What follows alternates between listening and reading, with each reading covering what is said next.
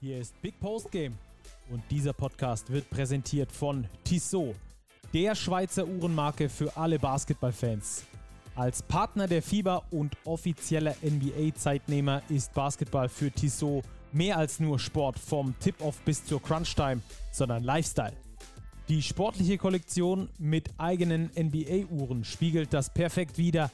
Schaut mal rein unter www.tissotwatches.com. Und jetzt geht's los.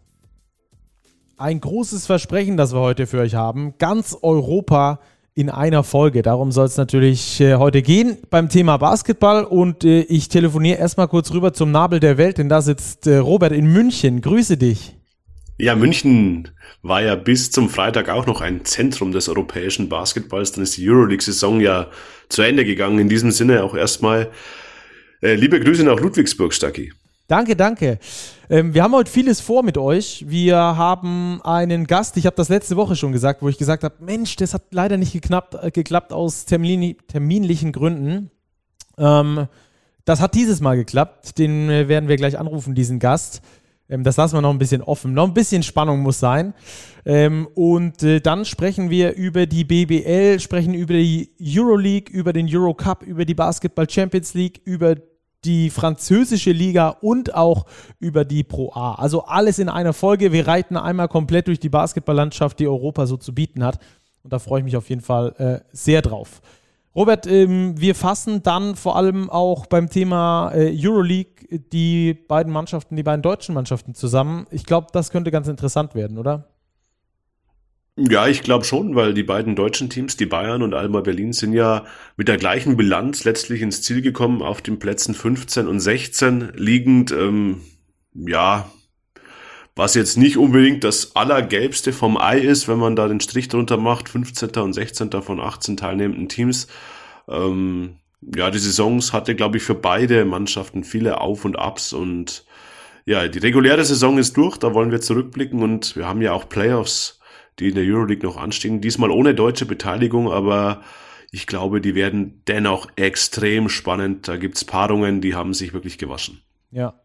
Da werden wir gleich äh, intensiver darauf eingehen. Wir telefonieren jetzt erstmal in Richtung äh, Spanien.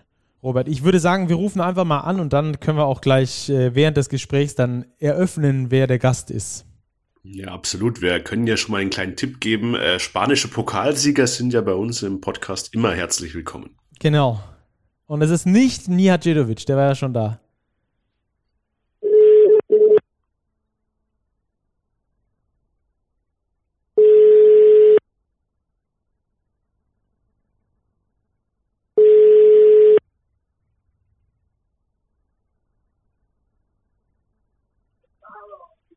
Hallo. Hallo, Big Post Game, Stacke und Robert hier. Grüß dich, Leonie. Hi, servus. Hi, Leonie, grüß dich. Hi. Leonie, wir können äh, rufen MVP, MVP oder Pokalsiegerin oder äh, es ist ja bei dir gerade absolut äh, der Teufel los. Ihr habt das Pokalfinale gewonnen mit Saragossa, jetzt bist du noch zum Liga-MVP geworden. Besser könnte es eigentlich gerade gar nicht laufen für dich, oder? Ja, äh, läuft ziemlich, ziemlich gut. Äh, mit dem Pokal natürlich überkrass und total überraschend, weil wir natürlich schon mit drei Euroleague-Teams ähm, in der in dem Pokal eigentlich der Underdog waren. Aber da ich das ja zu Hause gespielt habe, hatten wir halt so viel Rückenwind von den Fans und keine Ahnung. Und dass es dann am Ende funktioniert hat, ist natürlich super, super cool. Gerade auch, weil es für uns ein, ein Ticket, ein direktes Ticket für die Euroleague nächste Saison gibt. Also es ist äh, sehr, sehr cool. Und dann meine MVP obendrauf ist natürlich eine, eine Ehre für mich, aber mir sind so individuelle Awards eigentlich gar nicht so wichtig. Deswegen ähm, steht für mich eigentlich der Pokal im Vordergrund.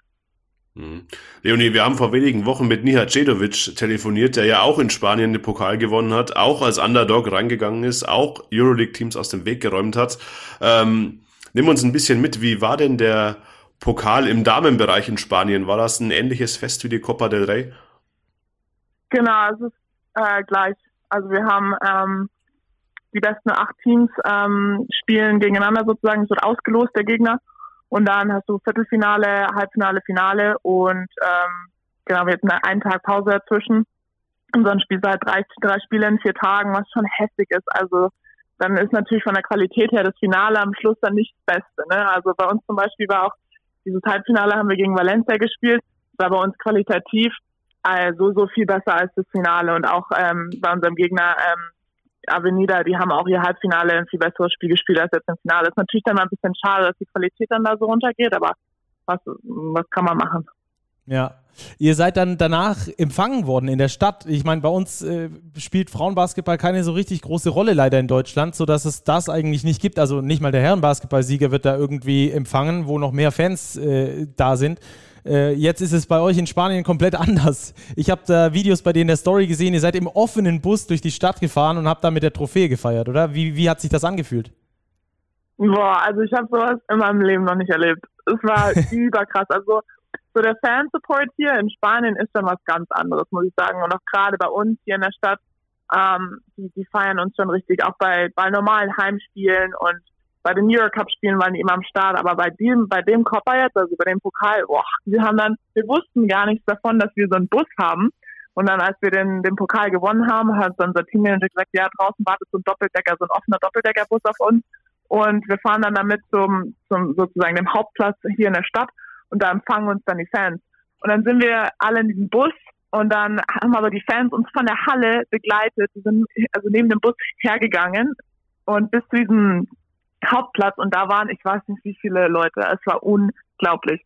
Und dann halt Fangesänge, alles die ganze Zeit und die haben uns einfach so krass supportet und gefeiert und boah, das war einfach, ich hatte durchgehend Gänsehaut. Das war richtig, richtig krass. Und dann ging natürlich die nächsten Tage ähm, diese ganzen Events, die Bürgermeistertreffen und dann waren wir am Balkon oben am Rathaus, da waren auch wieder tausend Leute da, die da mit uns gefeiert haben und es war einfach, äh, boah, äh, wenn ich da jetzt dran zurückdenke, ich glaube, sowas werde ich äh, nicht so schnell wieder erleben.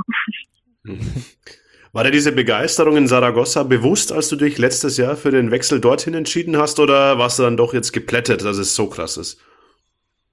Ich, ich habe davon gar nichts gewusst. Also pff, die haben, die haben hier ein erstes Liga, erste Liga Herrenteam ähm, und da war ich, als ich hier, bevor ich mich entschieden habe, herzukommen, habe ich hier einmal kurz einen Besuch gemacht und hab, war bei so einem Herrenspiel und da waren schon ordentlich Fans in der Halle. Da dachte ich ja, okay, hoffentlich kriegen wir auch ein paar Fans, aber dass das gleich so krass ist.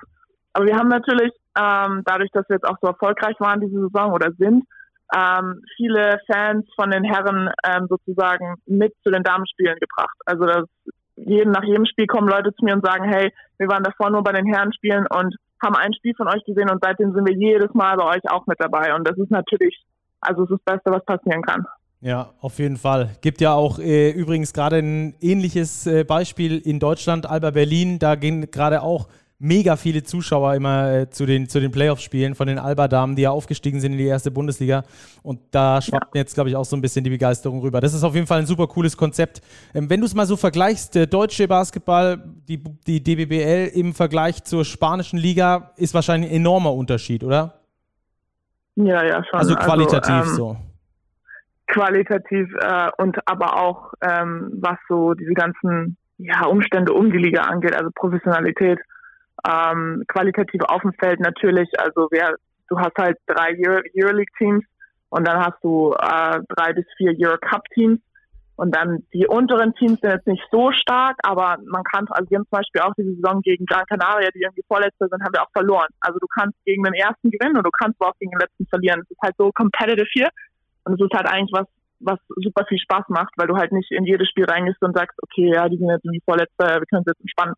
Und ähm, auch von der Professionalität her, hier ist halt schon, also wir reisen immer einen Tag früher zum Beispiel zum Spiel, was in Deutschland eigentlich boah, nicht so viel der Fall ist oder keine Ahnung, hier wird es einfach alles viel professioneller aufgezogen, auch mit den Vereinen und wer da alles mitarbeitet und wer da involviert ist und das ist einfach überhaupt gar kein Vergleich zu der deutschen Liga. Mhm. Äh, jetzt gab es ja schon ein paar Deutsche davor, die in Saragossa gespielt haben. Elias Harris beispielsweise, Robin Benzing. Hast du irgendwie mal Kontakt zu denen gesucht, bevor du dorthin gewechselt bist? Ähm, ja, ich habe überlegt. Also ich habe, ich wusste, dass äh, Robin Benson hier gespielt hat, aber ähm, habe hab ihn nicht kontakt kontaktiert. Ne? Ich habe da einfach gedacht, okay, äh, machst du jetzt einfach mal Leo. ja, wie groß ist der Hunger jetzt nach dem, nach dem nächsten Titel? Ihr seid ja mit der regulären Saison jetzt durch. Ähm, ihr geht als Vierter in die Playoffs. Ähm, da ist ja auch die Meisterschaft nicht komplett außen vor.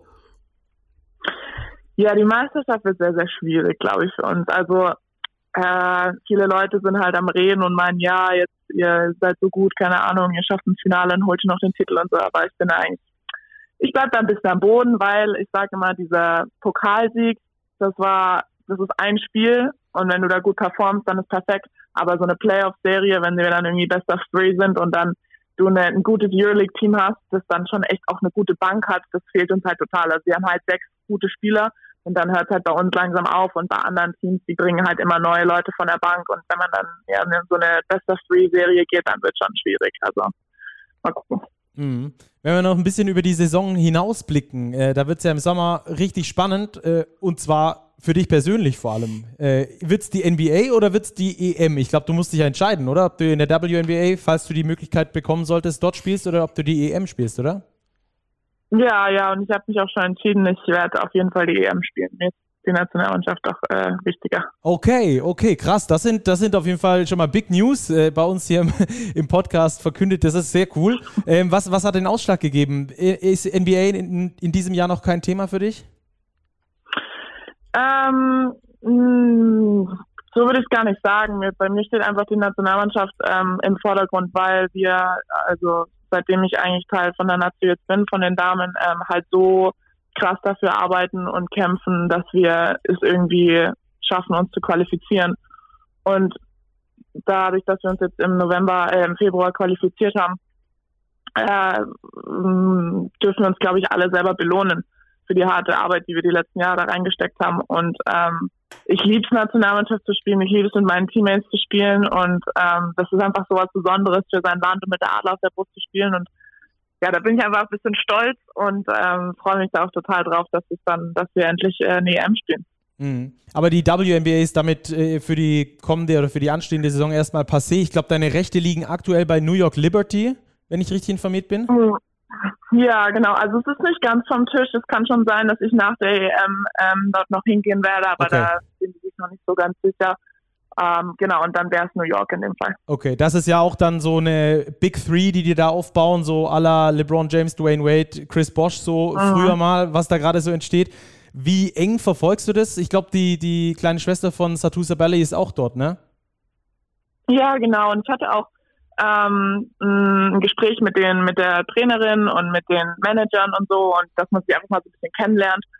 Ähm, und es war auch total, total cool. Es war der meiste Kontakt, den ich je hatte. Also ich war davor bei den Sparks und bei Chicago und jetzt bei New York merkt man schon, dass sie sich irgendwie so ein bisschen mehr für mich interessieren und ähm, so mehr Kontakt wollen und das ist natürlich super cool. Und also die Leute, die sie da jetzt holen in das Team, also die wollen auf jeden Fall ähm, dieses Jahr eine, die Meisterschaft holen und das ist natürlich schon cool, irgendwie, irgendwie ein Teil davon zu sein.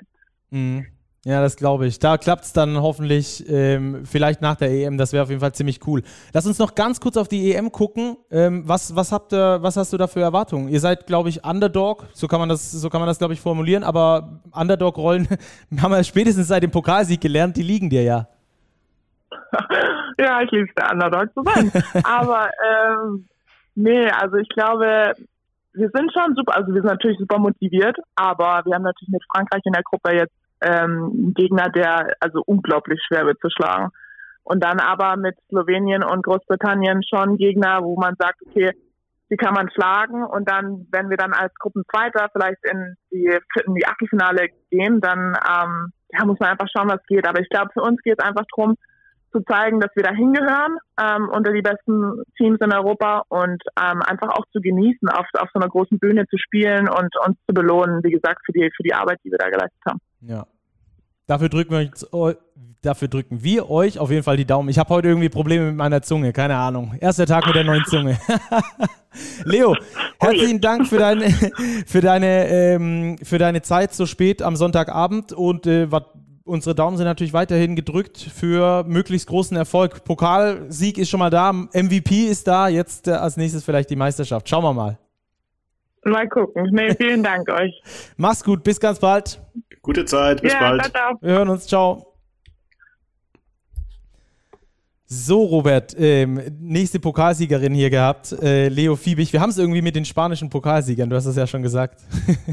ja, zwei ziemlich parallele Geschichten, die da gelaufen sind mit Malaga bei den Herren und Saragossa bei den Damen. Ja, sehr schön, dass wir da auch immer deutsche Beteiligung haben. Ja, und ich glaube, dass wir in Deutschland uns davon, äh, von dieser spanischen Begeisterung auch richtig was abschneiden können. Eine richtig dicke Scheibe.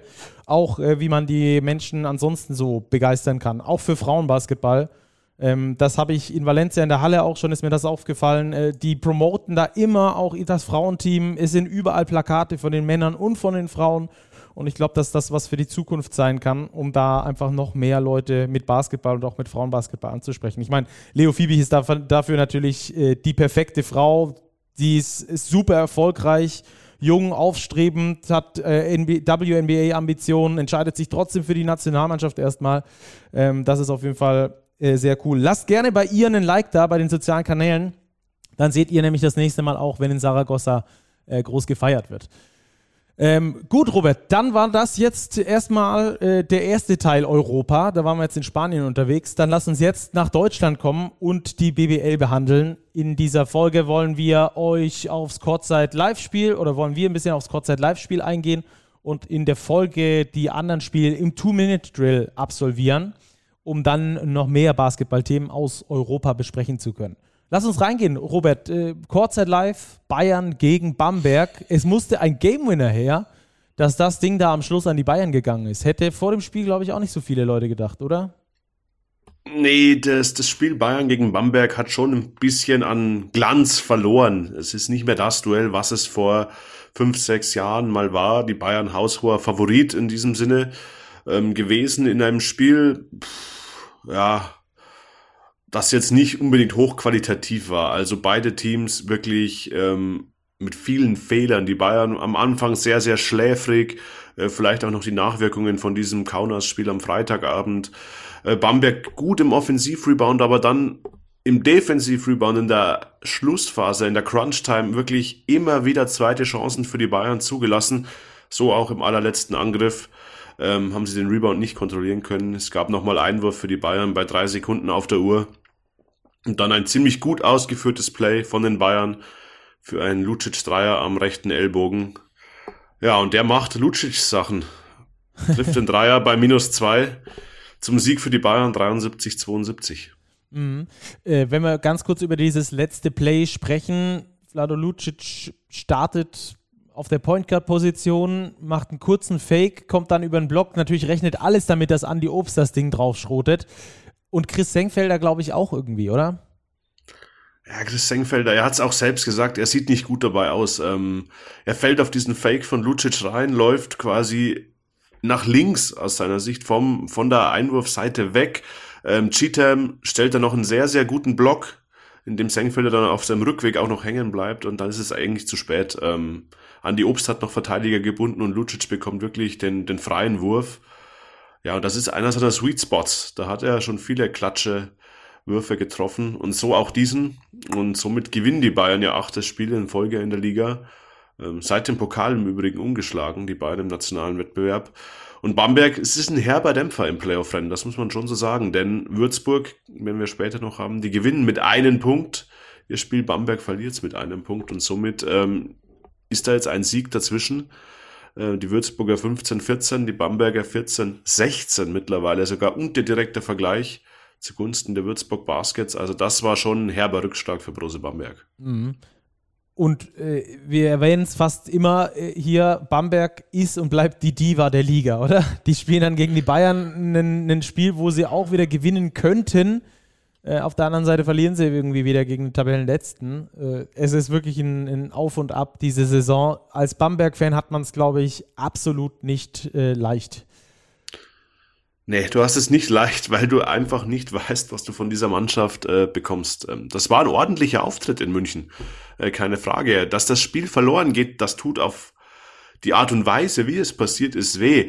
Aber viel mehr weh tun halt die Niederlagen gegen Rostock, gegen Würzburg, in heimischer Halle ähm, gegen die direkten Konkurrenten. Da hat Bamberg einfach zu viele Schwächen in der Saison und jetzt, wenn wir auf die Tabelle schauen, da muss schon sehr, sehr viel gut laufen für Brose Bamberg, wenn das noch mit den Playoffs was werden soll. Also man kann davon ausgehen, dass man 16 bzw. 17 Siege brauchen wird. Ja, und die Bamberger stehen bei 14, bei noch vier ausbleibenden Spielen. Also das wird schon tough. Und sie spielen meiner, ich glaube, sie spielen noch gegen Bonn unter anderem. Also das wird keine, keine leichte Aufgabe für Brose Bamberg. Mhm. Ja, die nächsten Spiele sind tatsächlich auch äh, recht knackig. Da geht es nämlich nach Oldenburg, dann nach Kreilsheim, dann zu Hause gegen Bonn und dann am letzten Spieltag könnte es sein, dass sie da den ähm, fränkischen Nachbarn in der oder aus der Bundesliga verabschieden, nämlich Bayreuth.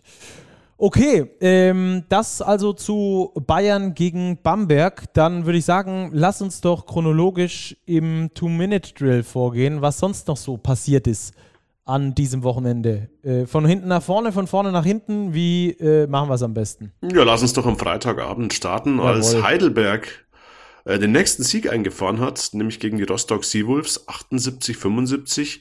Ähm, Heidelberg äh, saniert sich wirklich äh, vierter Sieg in Folge Jetzt stehen sie bei zwölf Saisonsiegen, sind wirklich jetzt im ruhigen Fahrwasser und können die letzten Saisonspiele jetzt nicht gemütlich angehen lassen, aber die Saison sorgenfrei ausklingen lassen. Ja.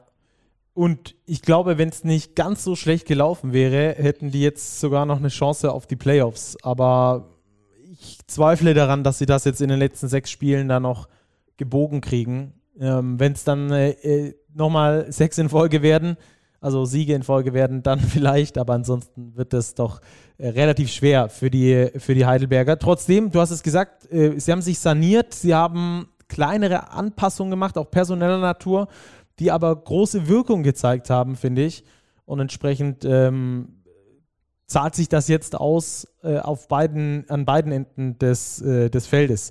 Äh, die Rostock Seawolves sind ja theoretisch noch im Playoff-Rennen, sogar noch ein bisschen Ticken mehr als Heidelberg es ist. Aber ähm, das haben wir auch schon öfter gesagt. Die Rostocker äh, sind eigentlich im gesicherten Mittelfeld. Wenn es für die Playoffs reicht, cool, kann ich mir nicht ganz vorstellen. Aber auch dann ist es eine absolut erfolgreiche Saison. Ja, absolut. Ähm, es müsste schon sehr viel perfekt laufen, wenn das noch Richtung Playoffs klappen sollte. Also sie haben noch sechs Spiele zu gehen, da müssten sie wahrscheinlich fünf gewinnen um noch eine Chance zu haben. Also ich glaube, das ist eher unwahrscheinlich, aber nichtsdestotrotz eine sehr, sehr, sehr gute Premierensaison der Rostock Seawolves in der BBL. Ähm, vor allem auswärts ähm, sehr, sehr gut. Acht Siege in fremder Halle geholt.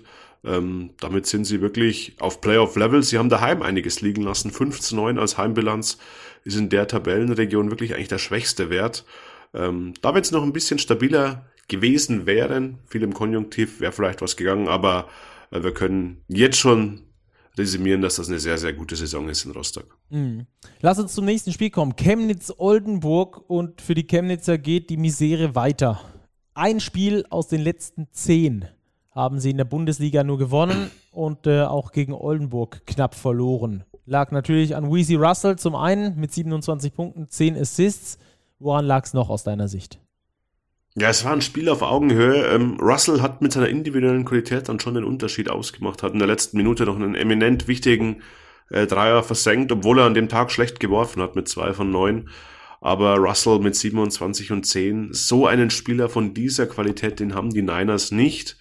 Ähm, die Niners wieder mit einer breiten, guten Teamleistung. Also sie hätten sich auch belohnen können. Also das war jetzt wirklich kein äh, verkehrter Auftritt äh, von Chemnitz. Äh, fünf Spieler zweistellig gescored, alle eingesetzten Spieler überhaupt gescored. Also das war schon eine gute Leistung. Ähm, ja, aber irgendwie ist so ein bisschen der Wurm drin bei den Niners in dieser Saison. Es wird vermutlich nicht mehr viel anbrennen mit elf Siegen, 11 zu 17 aktuell die Bilanz. Äh, weder nach oben noch unten wird noch was gehen. Ja, ich glaube, die Saison muss man abhaken. Man hätte sich ein bisschen mehr erwartet, aber ja, hat nicht sollen sein irgendwie für die Niners Chemnitz in der, der Saison bisher. Mhm. Und was haben wir mit den Oldenburgern? Heimrecht in den Playoffs? Es riecht danach, oder? Es riecht ein bisschen danach. Die BG Göttingen ist ihnen auf den Fersen. Ähm, das sehe ich sie aber individuell ein bisschen stärker besetzt. Ludwigsburg und Ulm müssen ein bisschen abreißen lassen. Also es sieht gut aus, ähm, dass es am Ende mit Rang 4 äh, klappen könnte. Mhm, bin, ich, bin ich bei dir. Äh, und vor allem vor dem Hintergrund, äh, dass wir zu diesem Saisonzeitpunkt in der vergangenen Spielzeit noch Angst haben mussten um die Oldenburger, äh, dass sie noch in die Pro A absteigen, ist das doch ähm, am eigenen Schopfe aus der Krise gezogen, die es damals gab in Oldenburg. Deswegen umso schöner, dass das klappt aktuell. Dann nächstes Spiel, parallel gelaufen zu äh, Chemnitz gegen Oldenburg, Bonn gegen Bayreuth. Und das ähm, ja. ja.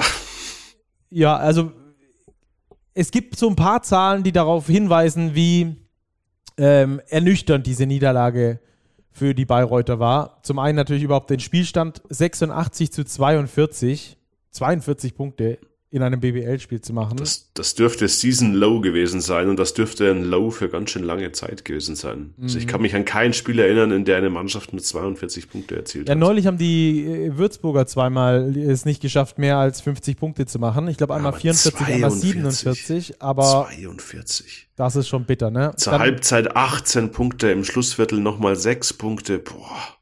Ja. Also das war schon wenig äh, von Medi Bayreuth also wir können es kurz zusammenfassen. Medi Bayreuth, das war ein Klassenunterschied zu den Telekom Baskets Bonn. Die Bonner deutlich besser in allen Belangen. Äh, Bayreuth schlecht geworfen, äh, schwach gereboundet. Ähm, das Rebound-Duell 54 zu 31 zugunsten der Telekom Baskets. 23 Offensiv-Rebounds für Bonn. Ähm, ja, also kein das einziger dürfte, Spieler von Medi Bayreuth, der Double Digit gescored hat. Also das dürfte der der fast besiegelte Abstieg für, für Medi gewesen sein. Ähm, sie stehen immer noch bei null Auswärtssiegen in dieser Saison, 0 zu 14. Ähm, ja, und in Anbetracht der anderen Ergebnisse ähm, müsste da schon ein Wunder passieren, dass Medi die Klasse noch hält. Mhm.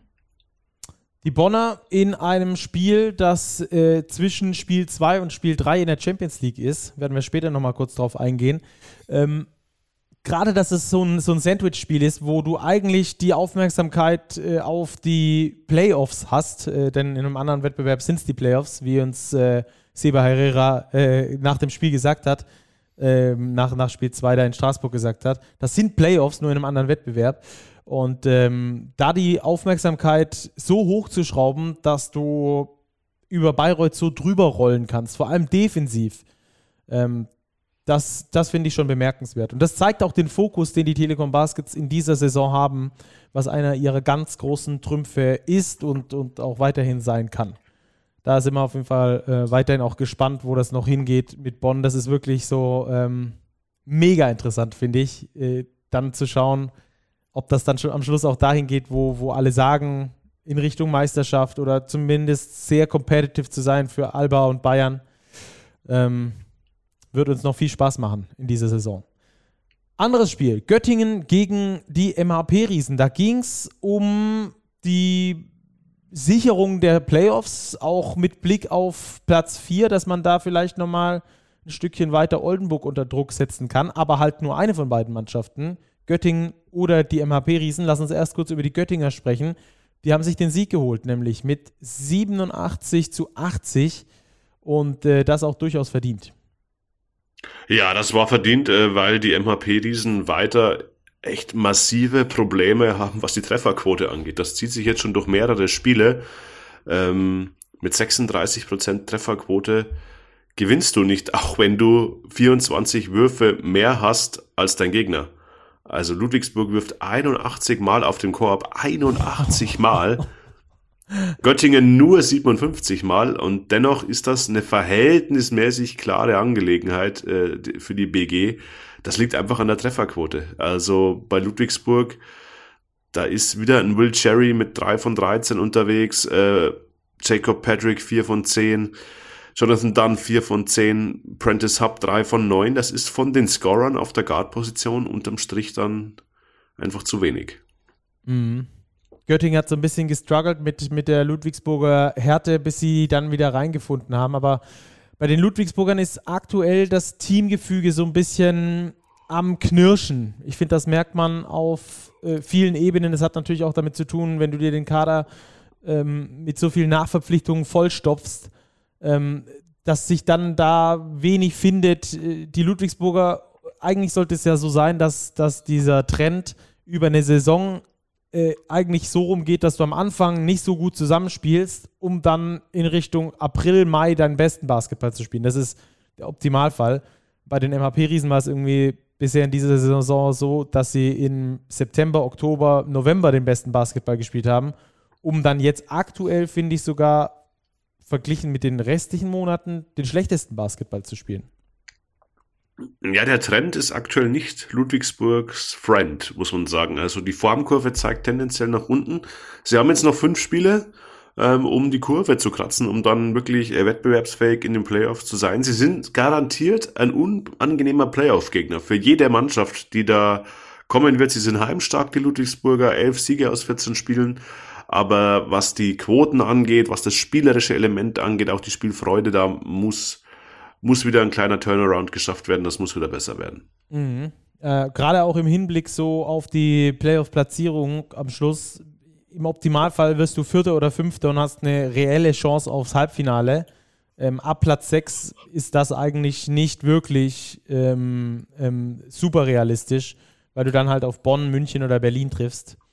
Naja, werden wir mal sehen. Äh, die Göttinger aber, äh, du hast es schon gesagt, vom Talentlevel her vielleicht ein bisschen unter Oldenburg. Trotzdem setzen die die gehörig unter Druck und spielen nach wie vor einfach einen geilen Basketball mit ein paar Jungs, die zocken können, mit, ein, mit, mit, einer, mit einer geschlossenen Mannschaftsleistung. Das funktioniert zusammen.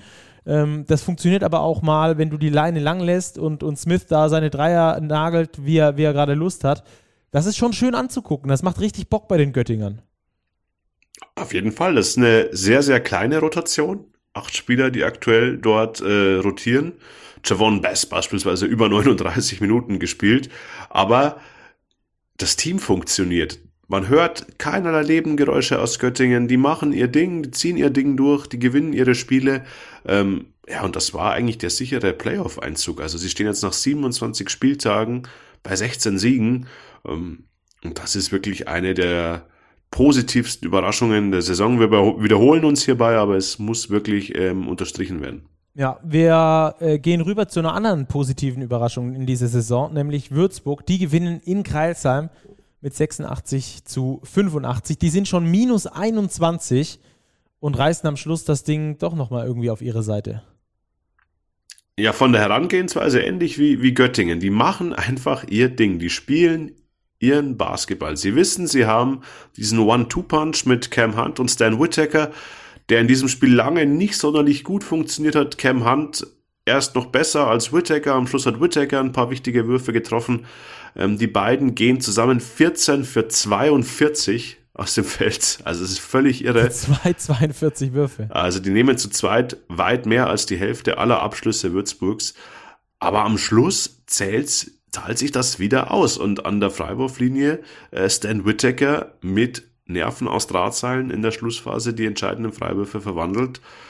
Ähm, und dann reicht's eben, dieses knappe Ding zu gewinnen. Und das sind genau diese Spiele, diese Ein-Punkt-Spiele, die Würzburg in dieser Saison gewinnt, diese vielleicht auch 50-50-Spiele, die Bamberg, ihr größter Konkurrent um Platz 8, aktuell eher verliert. Und das, glaube ich, ähm, macht den Unterschied am Ende aus. Ich glaube, dass Würzburg es wirklich schaffen wird. Sie haben super gute Karten und vom Team Spirit her, glaube ich, ist das auch, oder wäre das extrem verdient, wenn das in die Playoffs geht.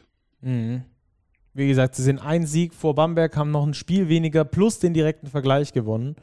Ähm, die Karten stehen ziemlich gut und wenn es mal läuft, dann läuft's. Das äh, passt hier ganz gut bei den, bei den Würzburgern. Äh, passt auch ganz gut auf die Kreisheimer, denn wenn es mal nicht läuft, dann läuft es nicht. Äh, die sind in dieser Saison eher die, die am anderen Ende der Tabelle äh, stehen. Und durch die Siege der Konkurrenz jetzt auch, glaube ich, wieder die ein oder andere schlaflose Nacht erleben werden.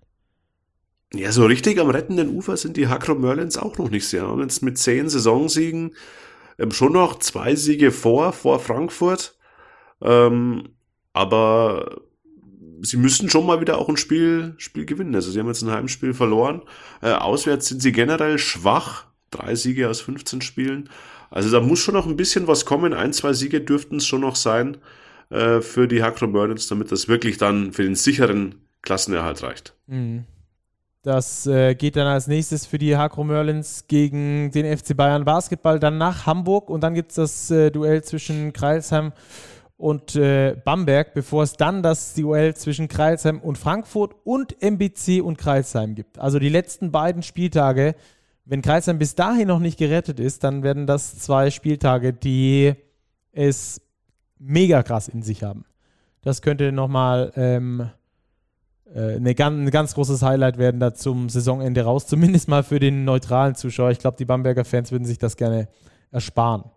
Auch deshalb, weil Braunschweig gegen Ulm gewonnen hat. und das äh, ziemlich deutlich mit 17 Punkten Vorsprung. Die Braunschweiger sind im aufsteigenden Trend. Absolut, das war wirklich eine hervorragende Leistung, vor allem in der ersten Halbzeit gegen Ulmer, die vor allem defensiv, das muss man auch sagen, ähm, nicht unbedingt auf der Höhe waren. Das soll aber die Leistung Braunschweigs überhaupt nicht schmälern. Das ist wirklich eine gute Mannschaft, die meiner Ansicht nach immer noch eigentlich zu Unrecht so weit im Keller steht. Ähm, und sie brauchen aber auch jeden Sieg, weil auch die Frankfurter dahinter ja gewinnen. Aber seit der Rückkehr von Chilson Bango unter dem Korb ähm, ist das eine ganz andere Mannschaft. Da ist eine andere Physis da. Das gibt dem Spiel auch eine andere Balance. Das gibt den Guards mehr Raum, dass die da so einen Rebound-starken Center jetzt unterm Korb haben. Ähm, davon profitieren Divine Miles, David Krämer ganz enorm. Ähm, ja, und Braunschweig holt wirklich einen Big Point, einen Big Win zu Hause gegen Ratio vom Ulm. Mhm. Gilson Bango finde ich auch ein echtes Phänomen. Der hat ja bisher nur in Angola gespielt. Ist jetzt das erste Mal auch in Europa unterwegs, war jetzt da länger verletzt und in dieser Verletzungsphase hat man eigentlich erst so richtig seinen Wert erkannt, ohne dass er auf dem Spielfeld stand, eben weil er nicht auf dem Spielfeld stand. Und jetzt, seitdem er zurück ist, ähm, gibt er ihnen wieder äh, genau das, was sie brauchen. Rebounding, äh, vertikale ähm, äh, Möglichkeiten, auch mal einen Play per Eliup abzuschließen. Ähm, vor allem äh, auch Rim Protection. Das finde ich schon echt, echt erstaunlich dabei bei Gilson Bango. Ähm, das vor allem auch gegen Bruno Caboclo abzuliefern, der kein besonders gutes Spiel macht in Braunschweig und das ist auch immer ein ganz guter Indikator. Wenn Caboclo ein gutes Spiel macht, dann ist Ulm meistens ziemlich gut. Wenn er kein so gutes Spiel macht, dann kommen sie so ein bisschen ins Überlegen. Das war jetzt mal kein ganz rundes Ding von den Ulmern. Insgesamt aber trotzdem immer noch auf dem richtigen Weg, würde ich zumindest sagen. Sind immer noch auf dem richtigen Weg. Mir wurde oder uns wurde heute schon auf Twitter auch die Frage gestellt, ob wir nach dem Spiel immer noch der Meinung sind, dass die Ulmer das viertbeste Team der Liga sind. Ich habe geantwortet, potenziell ähm, ja, ich bleibe bei meiner Meinung. Ich glaube, dass sie vom Potenzial, was in dieser Mannschaft steckt, ähm, die viertbeste Mannschaft sind nach den, dem Top-Trio. Ich sehe sie in Zacken vor Oldenburg, weil ich sie auf den großen Positionen besser besetzt sehe. Also ein Spieler wie Bruno Caboclo von der Qualität auf der großen Position hat Oldenburg jetzt nicht. Jago dos Santos ähm, ist auch ein sehr dominanter Point Guard, ähnlich wie Weezy Russell. In dem Spiel auch übrigens wieder 29 Punkte aufgelegt hat. Ähm, daher, ich bleibe bei meiner Aussage, Ulm ist für mich immer noch die viertstärkste Mannschaft dieser Liga. Ja, Solltet ihr sonst irgendwelche Fragen haben oder Anregungen, dürft ihr uns natürlich jederzeit und immer schreiben auf den sozialen Kanälen. Auch einfach eure Meinung sagen zu ein paar Themen. Kann ja sein, dass man da komplett verschiedener Meinung ist und das wollen wir dann natürlich auch hören, um dann da einfach in die Diskussion zu gehen. Also scheut euch da nicht, uns gerne äh, zu schreiben, entweder über den Hauptkanal von Big oder eben uns äh, direkt auf unseren Profilen Instagram, Twitter, da sind wir am aktivsten. So, nächste Partie, die wir noch äh, besprechen müssen. Drei, zwei sind es noch an der Zahl und diese ist so mit die wichtigste an diesem Spieltag äh, gewesen. Neben der Braunschweig-Partie, wie ich finde, weil sie das ganze Ding da unten nochmal so richtig in Wallung bringt. Das ist jetzt nicht mehr nur ein Dreikampf, sondern das ist mindestens ein Vierkampf, wenn nicht sogar ein Fünf- oder Sechskampf um den Klassenerhalt unten, weil die Fraport Skyliners gegen den MBC gewinnen der aktuell in der Krise steckt. Ja, der steckt sehr, sehr in der Krise. Also der MBC ist das kälteste Team der Liga. Siebte Pleite in Folge gegen die Fraport Skyliners. Jetzt ein 71 zu 65 aus Frankfurter Sicht. Ähm, der MBC muss wirklich aufpassen, ähm, da nicht nochmal reinzurutschen. Der MBC ist jetzt, was die Niederlagen angeht, ähm, gleich auf mit Braunschweig hat nur einen Sieg mehr als Frankfurt. Also das ist wirklich eine enge Kiste für den MBC. Und wenn wir da mal äh, Richtung Restprogramm schauen, dann wird das äh, nicht unbedingt einfacher für den MBC. Die spielen unter anderem noch äh, drei Auswärtsspiele in Ulm, Ludwigsburg und Heidelberg. Und zu Hause geht's gegen Hamburg, Oldenburg und Kreilsheim. Also easy going wird das nicht. Und sie haben unter anderem den direkten Vergleich gegen die Fraport Skyliners verloren, ähm, wo sie jetzt noch einen Sieg davor liegen. Also das kann wirklich noch ungemütlich werden. Den direkten Vergleich gegen Braunschweig hingegen, den haben sie gewonnen. Darum stehen sie jetzt aktuell bei gleicher Siegquote noch vor den Basketballlöwen, aber die Basketballlöwen Braunschweig in deutlich besserer Form und Verfassung als das Intenix MBC aktuell. Robert, ich sehe uns schon äh, mit so einem Taschenrechner nach dem letzten Spieltag oder während des letzten Spieltages da sitzen, weil das ja theoretisch die Kuriosität annehmen könnte, dass wir unten im Keller einen Fünfer-Vergleich haben würden, wenn alle fünf Teams da, weil sie so eng beieinander sind, ähm, da wird da so eine eigene Tabelle gebildet, dann müssten wir aber richtig rechnen. Ist nicht meine Stärke, sage ich direkt. aber wir würden bestimmt jemanden finden, der das rechnen kann. Aber äh, selbst das wäre ja noch möglich. Gerade jetzt, wo Braunschweig ganz gut drauf ist, wo Frankfurt ganz gut drauf ist, wo der MBC so lala drauf ist, Kreisheim schwer einzuschätzen, Hamburg auch nur noch ein Sieg, äh, zwei Siege, sorry, zwei Siege vor den Abstiegsrängen. Aber das ist trotzdem nicht besonders viel. Jetzt bei sechs verbliebenen Spielen und Hamburg hat nur noch fünf verbliebene Spiele. Du sagst es. Also da die Luft ist wirklich dünn im Tabellenkeller. Ähm, vielleicht auch ein ganz guter Übergang äh, direkt zu unserer nächsten Partie. Ja. Die Violia Towers Hamburg äh, gegen Alba Berlin. Erwartungsgemäß chancenlos, glaube ich, dürfen wir in dieser Personalkonstellation durchaus sagen. Die stehen nämlich da auch im Tabellenkeller auf Platz 14 mit nur 10 Siegen, zwei über dem Strich. Ähm, also auch für die Hamburger ist die Sache noch nicht komplett in trockenen Tüchern. Mhm. Ähm, wir können dieses Spiel, glaube ich, auch relativ schnell zusammenfassen, indem wir sagen, Alba doing Alba Things, Hamburg doing Hamburg Things, oder? Ja, also Alba, äh, wie gewohnt, breite Minutenverteilung. Sie sind auch wenig gefordert worden ähm, bei diesem 83-63 Erfolg ähm, und die Hamburger einfach ganz enorm gebeutelt, äh, was das Personal angeht. Ohne Seth Hendricks, ohne James Woodard, ohne Ryan Taylor, ohne Jordan Davis und auch ohne Anthony Polite, ähm, die allesamt aus verschiedenen Gründen privater Natur, verletzungstechnischer Natur eben nicht mitwirken konnten. Und dann ist der Kader der Towers äh, einfach zu dünn. Ähm, das ist jetzt kein Vorwurf, wenn dir fünf Spieler wegfallen, das ist klar. Ähm, aber er wäre auch, wenn zwei, drei, vier von diesen Spielern dabei wären, ähm, immer noch relativ dünn besetzt. Das sagen wir schon die ganze Saison über. Mhm. Und man muss ja dazu sagen, dass zwei der Spieler, die jetzt da für Hamburg gespielt haben, sogar aus dem Pro B-Team sind. Eigentlich äh, nicht unbedingt äh, für die BBL eingeplant waren, zumindest nicht in dem Umfang. Ähm, von denen, die dann gespielt haben. Also das kommt äh, da alles irgendwie zusammen in Hamburg. Es ist einfach eine Saison zum Vergessen und jetzt auch äh, nochmal eine zum äh, im Abstiegskampf mit dabei sein. Das ist, glaube ich, äh, müssen Sie sich jetzt nochmal äh, vor Augen führen. Es ist noch ein Stück weit weg, ja, aber es sollte. Ähm, Sie haben es selber in der Hand, aber wenn wir, wenn wir auf den Spielplan der Hamburger gucken, dann müssen Sie einfach, es gibt ein paar Must-Wins und das ist gegen den MBC, in zwei Spieltagen. Das ist dann gegen die Hakro Merlins Kreilsheim in drei Spieltagen und das ist dann am letzten Spieltag gegen Braunschweig. Wenn du daraus deine Siege holst, mindestens zwei ähm, aus diesen drei Spielen, dann hast du äh, die Klasse gehalten. Bin ich mir sehr sicher. Aber wenn nicht, und das sind ja dann diese direkten Duelle, dann bist du ganz unten mit drin.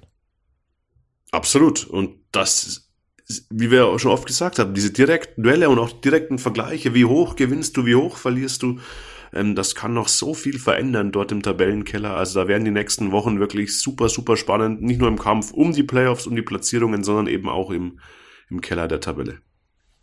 Dann brauchen wir jetzt noch eine Starting Five dieses äh, Wochenendes. Wen hast du für uns parat? Wir haben Weezy Russell zurück in der Starting Five, 27 und 10, 10 Fouls gezogen. Er hat den Unterschied gemacht beim Auswärtssieg der EWE Baskets. Ein Spieler, den wir noch gar nicht thematisiert haben, nämlich bei den Fraport Skyliners, ist Yoshi Obiese, der mit 22 und 11, 11 Rebounds ein Double-Double aufgelegt hat. Eine ganz starke Leistung bei diesem wichtigen Sieg. Genauso wie Mark Smith von der BG Göttingen, 25 und 7 aufgelegt beim Sieg der Göttinger gegen Ludwigsburg. Und dann haben wir zwei Big Men noch in der Verlosung. Einmal Chilson Bango vor dem Basketball-Löwen Braunschweig. 16 Punkte, 7 Rebounds, 8 von 9 aus dem Feld. Effektivster Akteur für seine Mannschaft beim ja doch deutlichen Heimsieg gegen Ulm. Und Nico Cavaccio von den Würzburg Baskets auf der Center-Position. Er hat so ein bisschen das aufgeräumt, was Hunt und Whittaker liegen haben lassen. Elf Rebounds sich gegriffen, jeden Wurf aus dem Feld getroffen für elf Punkte. Also genau so einen Center, glaube ich, brauchst du mit dieser Spielweise der Würzburger. Er komplementiert die Starting Five komplementiert, komplettiert, komplettiert. Die, komplettiert die Starting Five von Spieltag Nummer, wie weit sind wir? 28, glaube ich. Wunderbar. Dann hatten wir das also auch schon. Machen wir da einen Haken dran. Two-Minute-Drill durch, Starting Five durch. Dann lass uns jetzt über den internationalen Basketball sprechen. Im Speziellen über das Abschneiden von Alba Berlin und dem FC Bayern Basketball in der Euroleague, die ja seit der vergangenen Woche oder seit, ja, wenn ihr es hört, vergangenen Woche äh, vorbei ist. Und äh, jetzt mal ganz grob, was würdest du für ein Fazit ziehen, wenn ich dich frage, wie war die Euroleague-Saison von Bayern und Alba in der Saison 22-23? Ich würde sagen, für beide Teams nicht gut. Ähm, das trifft's. Also man ist 15. und 16. geworden. Ähm, unter anderem auch, weil Panathinaikos Athen zwei Siege noch abgezogen wurden wegen Verstößen gegen, das Financial Fairplay, aber man ist äh, schon relativ weit unten und man hat auch zum Tabellen 14. drei Siege Rückstand für beide Mannschaften. Also ich glaube, ähm, man hätte sich sowohl in Berlin als auch in München mehr ausgerechnet. Also Alba ist ja so gut reingestartet mit 3 zu 0 Siegen. Ganz zu Beginn der Saison, da hat man ja schon gemeint, oh Alba, da geht was in Richtung Playoffs, da wird, das ist das heißeste Team in Europa, da ist man dann schnell wieder abgekühlt, die Bayern ganz schlecht reingekommen, dann sich ein bisschen gefangen, jetzt zum Schluss wieder sieben hintereinander verloren ja auch wenig Konstanz in den Leistungen. Also unterm Strich war das eine mäßige bis schwache Euroleague-Saison der beiden deutschen Teams. Mhm. Und wenn ich dich frage, warum das so war, wie, wie vielfältig sind die Gründe? Du hast es schon gesagt, die Bayern hatten große Probleme reinzukommen. Ich glaube, da hat vom Team her nicht von Beginn an so gepasst. Ja, das Thema Konstanz, glaube ich, ist bei den Bayern ähm, das beherrschende Thema in dieser Euroleague-Saison. Sie haben es nicht geschafft, Konstanz reinzubekommen in ihre Leistungen. Und das hat viele Gründe. Zu Beginn waren das sicherlich Gründe der Erfahrung ähm, mit Winston, mit Gillespie, zwei Rookies auf Schlüsselpositionen in diese Euroleague reinzuwerfen. Das ist echt schwierig.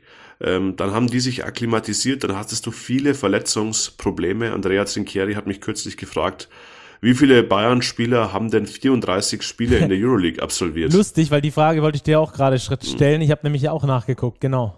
Weißt du, wie viele es, sind? Es ist nur einer, es ist nur einer. Freddy Gillespie. Freddy, genau, exakt. Und das ist natürlich schon für Teams, die jetzt nicht einen Kader haben, wie es Real Madrid hat, wie es der FC Barcelona hat, schon eine extreme Schwächung. Also man muss festhalten, dass gesund bleiben in der Euroleague ein massives Pfund ist, mit dem du einfach wuchern kannst. Und da gehört auch ein gewisses Maß äh, Glück dazu. Nimm das Team an Position 1, Panathinaikos Athen, äh, Panathinaikos Athen, Olympiakos Piraeus. Ja. Ähm, da macht ein Walk-up äh, 34 Spiele, Isaiah Cannon 32 Spiele, Larenzakis 34 Spiele, Fall 33 Spiele, Vesenkov 33 Spiele, Papa Nikolaou 31 Spiele, äh, Bollomboy 30, Peters 31, Tarek Black 28, McKissick auch alle 34.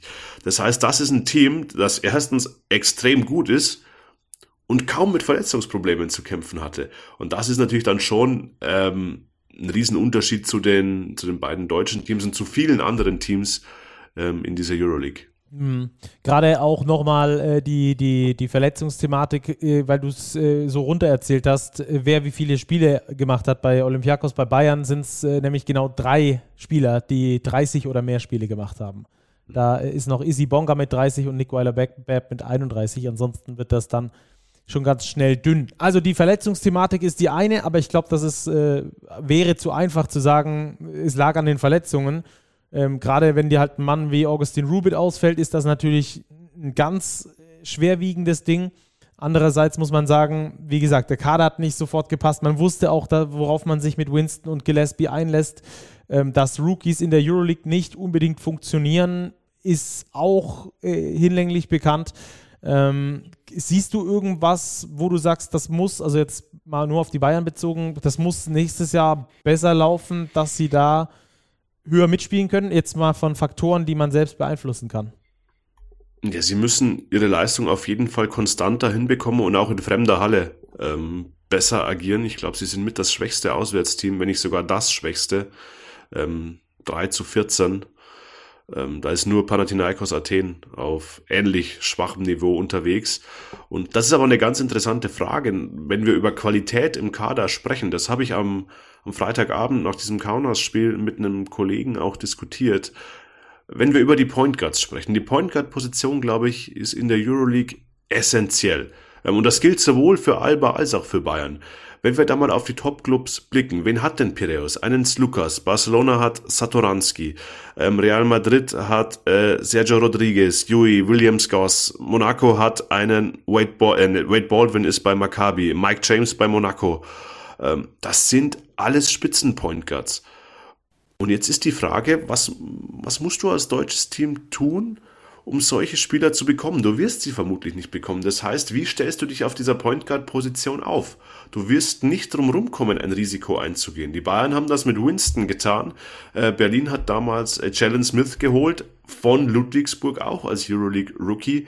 Ähm, ich bin ein bisschen ratlos. Wen soll Alba und Bayern auf der Eins holen? Ein Spielertyp, der dich zu einem Playoff-Team macht, das ist extrem schwierig. Mhm, das stimmt schon.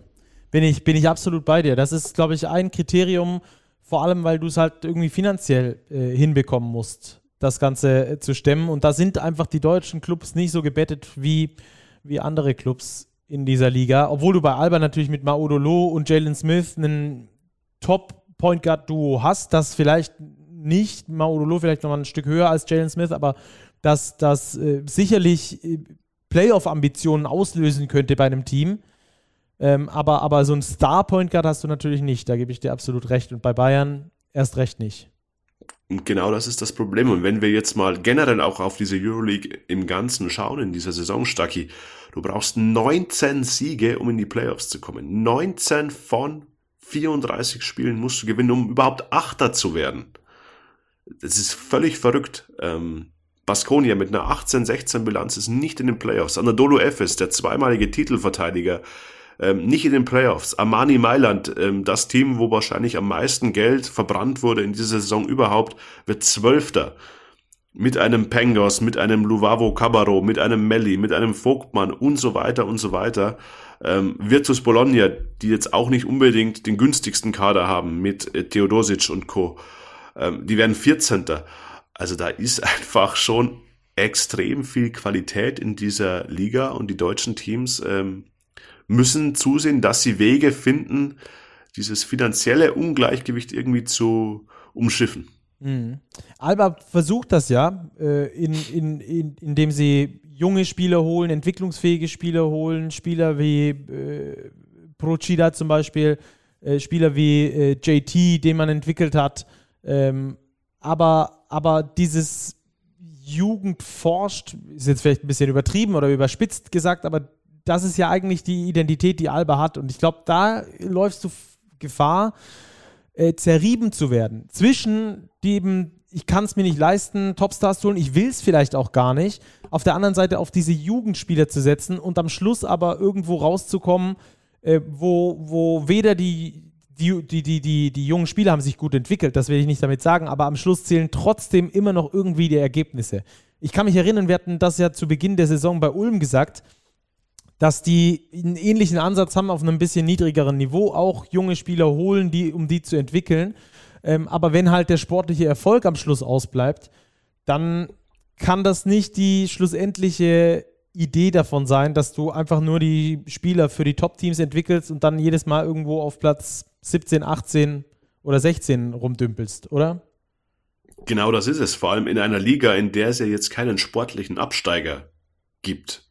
Ähm, die Bayern als A-Lizenzinhaber sowieso nicht, aber auch Alba Berlin, die ja potenziell äh, mit einer Wildcard ausgestattet sind, auch in der Euroleague dabei sind als relativ festes Mitglied. Ja, worum, worum spielst du in dieser Euroleague? Genau. Natürlich ist, spielst das, du um die Playoffs. Ja.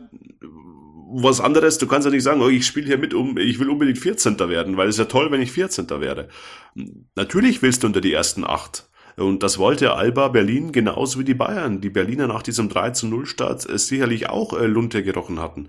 Ähm, die Bayern hatten das zwei Jahre hintereinander jetzt erlebt, ähm, wie es ist, Playoff zu spielen. Und jetzt hat's halt mal relativ deutlich für beide nicht geklappt, aber das muss der Anspruch sein für beide Teams ähm, aus der BBL, die dort am Start sind, so viele Spiele wie möglich zu gewinnen, im Optimalfall an die Playoff-Plätze ranzuschnuppern. Was man natürlich noch diskutieren kann, vielleicht machen wir das abschließend bei der Euroleague, das wird ja auch aktuell in den sozialen Medien heiß diskutiert, Play-in. Wir haben 18 Teams, nur 8 ja. schaffen es in die Playoffs. Das ist weit weniger als die Hälfte, wenn wir in die NBA gucken.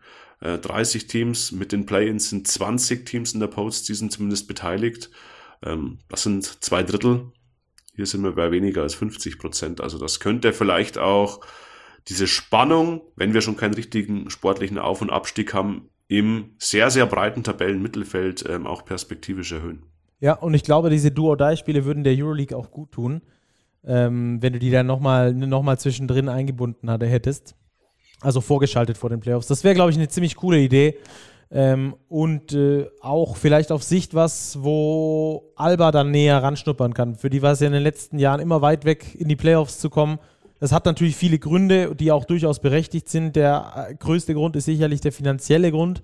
Und ähm, die müssen sich natürlich auch immer überlegen, wie sie sich überhaupt aufstellen, um in so einer Liga mitzuspielen, wenn du halt finanziell hinterherhechelst. Ähm, andererseits kannst du dich, haben wir gerade besprochen, nicht nur aufs äh, Spielerausbilden konzentrieren, sondern da muss ja auch ein sportlicher Wert dahinter stecken. Und äh, ich glaube, wenn du Play-ins hättest, dann wirkt das Ganze auch ein bisschen erreichbarer. Ähm, da musst du halt unter die ersten zehn kommen und das kann, glaube ich, in einer guten Saison, selbst mit dem Kader, den Alba jetzt hatte, könnte das gelingen, wenn viele, wenn viele knappe Spiele zu deinen Gunsten laufen, wenn die Verletzungen ausbleiben, weil da sind wir nämlich bei Alba auch, da hat kein einziger Spieler 34 Spiele absolviert, ähm, dann äh, ist das auf jeden Fall äh, eine zusätzliche Motivation vielleicht äh, oder ein zusätzliches Ziel, wo Alba dann anknüpfen könnte. Ähm, ja, dann war das mal unsere Zusammenfassung zu der Euroleague, würde ich sagen. Oder hast du dazu noch was? Ja, lass uns doch noch ganz kurz auf die Playoffs gucken, oder? Die ja, ganz genau. Ah, ja, am 25. April ja, ja beginnen. Wir haben Duelle, die sich wirklich sehen lassen können. Olympiakos wird Erster, wir haben es schon thematisiert und sie bekommen Fenerbahce als Gegner. das ist schon tough. Du bist der Erster, bekommst der Fener, ähm, die natürlich nicht komplett überzeugt haben in dieser Saison, aber das könnte schon eine knackige Serie werden, weil Fenerbahce also mit Vesely, mit Kalates, mit Hayes Davis schon eine extrem starke Mannschaft hat. Ähm, also ich glaube, gegen die willst du als Erster eigentlich nur bedingt spielen. Bin ich bei dir. Ähm, zweite, zweite Begegnung, Monaco gegen Maccabi. Auch das. Wow. Ein Knaller. Das wird auch eine, eine Knaller-Serie. Ähm, Mike James auf der einen Seite, Lorenzo Brown und Wade Baldwin auf der anderen Seite. Ähm, Maccabi das beste Heimteam mit Abstand in Europa, 15 von 17 Heimspielen gewonnen, hat aber kein Heimrecht gegen Monaco. Also das ist eine Serie, potenziell fünf Spiele, würde ich sagen. Ja, vor allem, wenn du eins in Monaco klaust und du eh so heimstark bist, dann kann das schon was gehen. Also das ist auf jeden Fall ziemlich geil. Das wäre dann übrigens auch das äh, Halbfinale. Das speist sich aus Olympiakos Fenerbahce, da dem Gewinner, und eben Monaco gegen Maccabi. Andere Seite des Playoff Trees, äh, Real Madrid gegen Partizan. Ich glaube, die Königlichen, ja, die zittern schon so ein bisschen vor dem oder vor den Auswärtsspielen in Belgrad? Ja, die Stark Arena in den, diesen 17 Spielen über 300.000 Zuschauer äh, angezogen. Partisan auch. Zudem jetzt im Saisonendspurt eins der heißesten Teams. Sieben Siege aus den letzten zehn Euroleague-Spielen. Auch ein undankbarer Gegner für Real Madrid. Auch, glaube ich, eine extrem spannende Serie. Mhm. Und dann Barca gegen Kaunas. Die haben sich gegen Bayern am vergangenen äh, Freitag noch qualifiziert im allerletzten Spiel. Hatten da schon große Party gemacht. Ich glaube, es werden bestimmt auch ein paar Litauer dann in Barcelona aufschlagen, um da ihre Mannschaft äh, zu unterstützen, oder? Ja, die fahren überall hin. Also großes Kompliment an die Fans aus Kaunas. Ich habe am Freitagabend mit einigen gesprochen.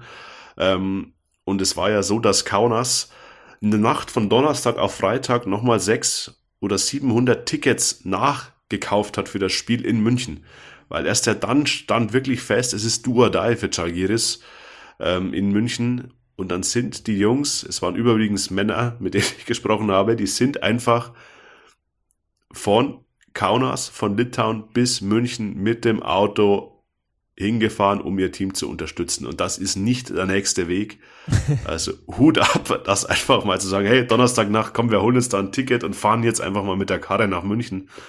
Äh, Chapeau. Und ja, verdient. Das Final Four ist ja in Kaunas, also die, der Traum lebt, äh, Final Four in eigener Halle, wobei die Aufgabe mit Barcelona natürlich schon hart ist. Ja. Also Barca gegen Kaunas. Unser Kollege Rupert Fabik wird vor Ort sein, den werden wir da auf jeden Fall anrufen.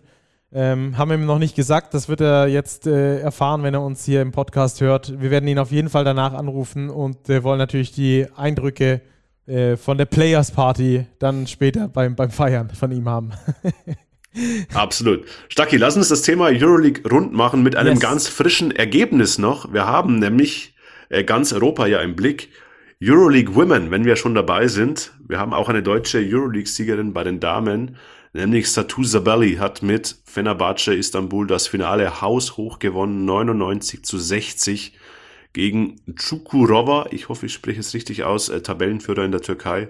Äh, Blowout-Sieg für Fenerbahce, damit Euroleague-Titel an eine deutsche Spielerin. Da äh, senden wir Grüße und herzliche Glückwünsche. Da haben wir ja wirklich jetzt äh, bei den Frauen auch, die machen das ganz schön gut vor übrigens. MVP in Spanien, Pokalsiegerin in Spanien. Und jetzt haben wir auch noch eine Euroleague-Championess. Aber hallo, Freunde, äh, der, der Basketball, der Männerbasketball äh, sollte da mal ein bisschen nachziehen. Ähm, ja, gut, Euroleague haben wir damit dann abgehakt. Wir bleiben aber bei äh, Euro davor stehend, nämlich gehen wir zum Eurocup, besprechen ganz kurz, ähm, was da gerade so in der letzten Woche äh, abgegangen ist. Wir haben es ja angekündigt, es war eine Woche, in der Do or Die war.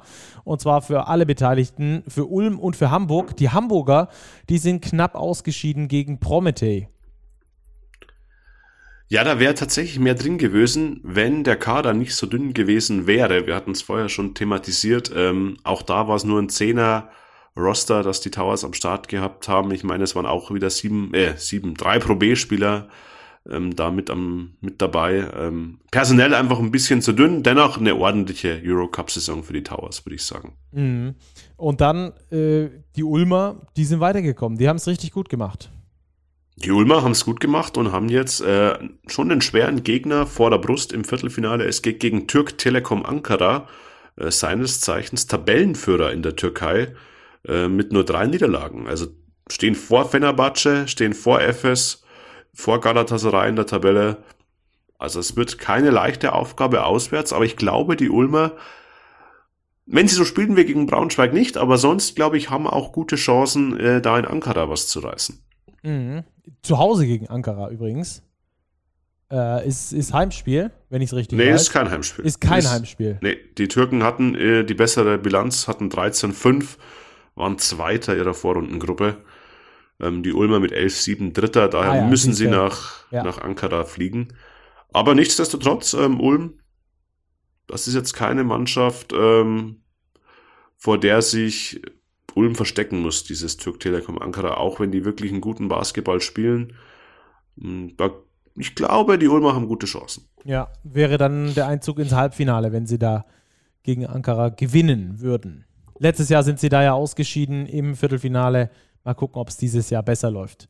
Und dann hatten wir international auch noch äh, eine deutsche Mannschaft am Start. Ebenfalls Do-or-Die-Match in Straßburg. Da hat äh, Bonn in der Basketball Champions League Spiel 2 gewonnen in Straßburg und sich damit Spiel 3 erkämpft. Und Spiel 3 gibt es dann am Dienstagabend. Da unbedingt alle einschalten und äh, angucken, weil das lohnt sich wirklich. Ich weiß nicht, hast du es gesehen, Robert?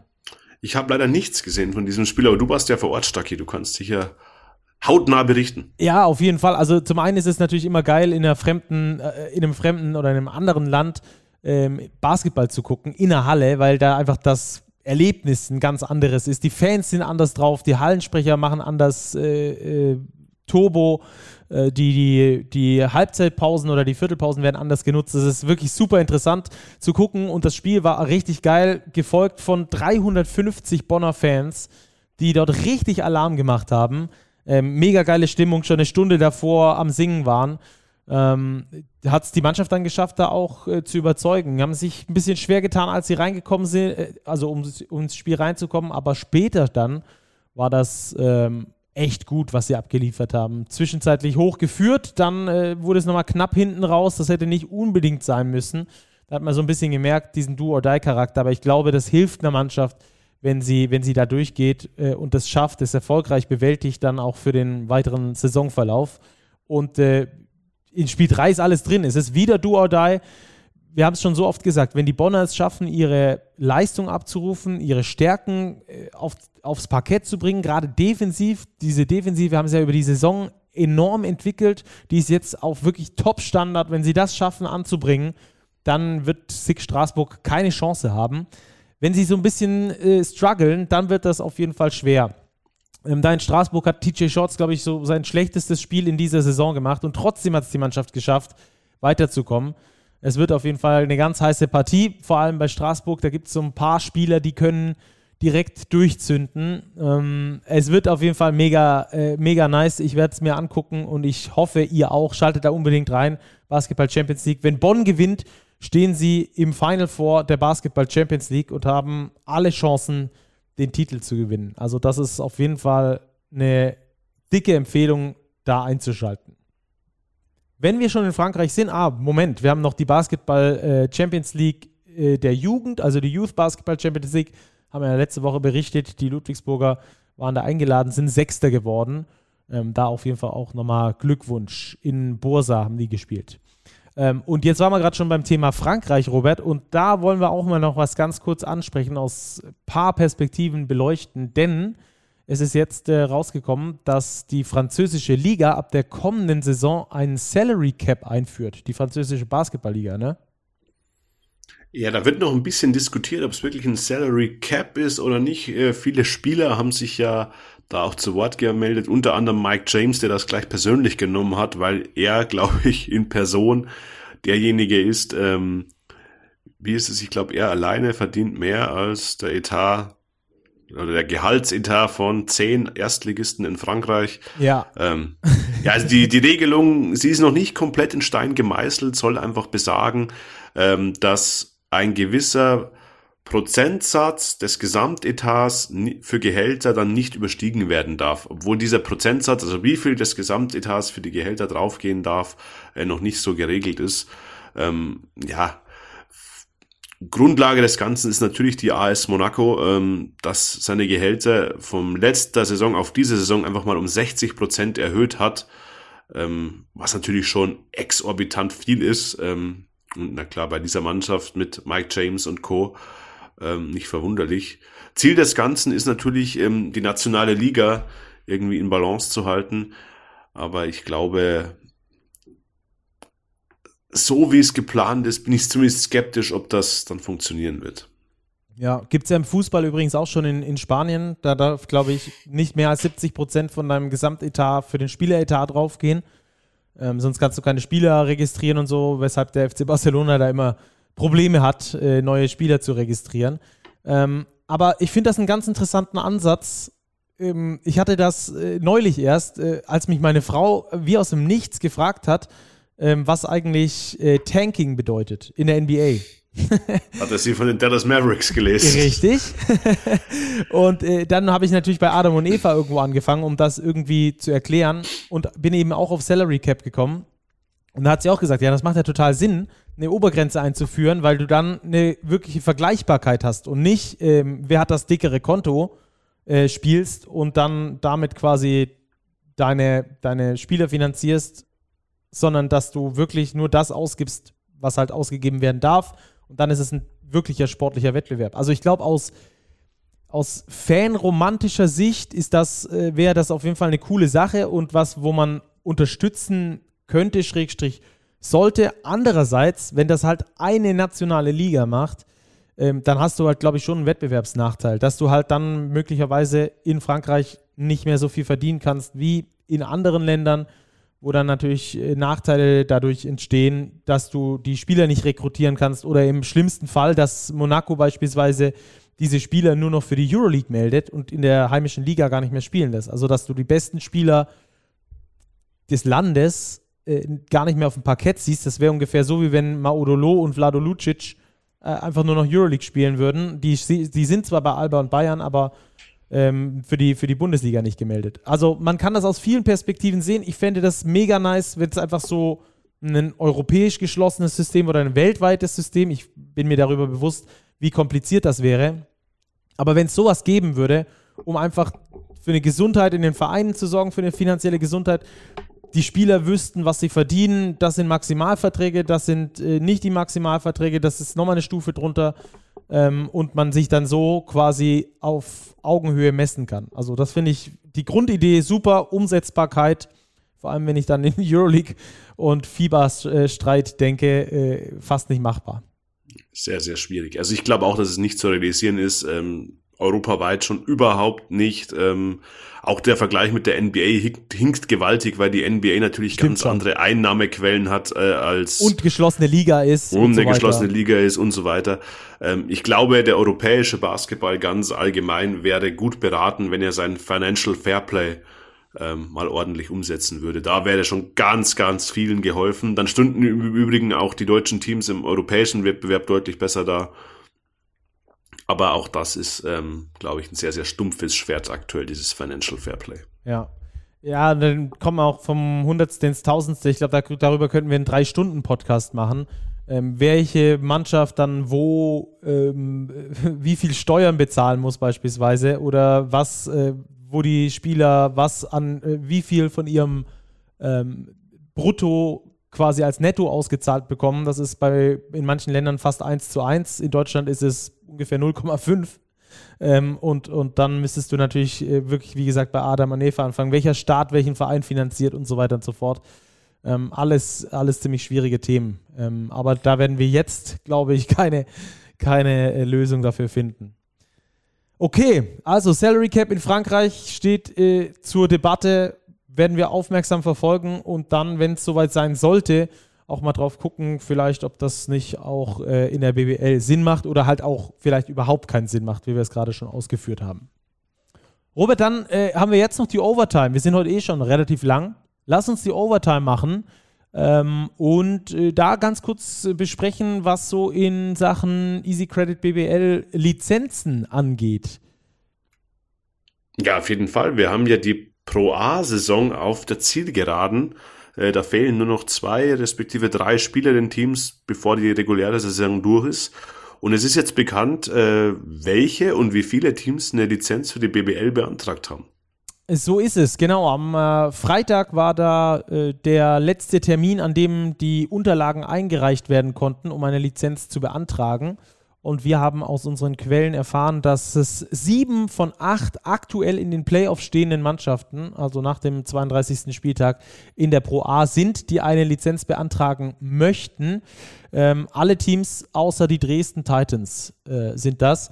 Ähm, heißt aber nicht gleichzeitig, dass diese Teams auch eine Lizenz bekommen. Das wird jetzt alles geprüft, ganz genau, dass da nicht dann Sachen passieren wie in der DBBL. Ähm, hatten wir ja schon im, im Podcast mehrfach darüber berichtet. Also es soll quasi jetzt geprüft werden und dann heißt es, entweder die Lizenz wird mit Auflagen erteilt, sie wird ohne Auflagen erteilt oder sie wird überhaupt nicht erteilt.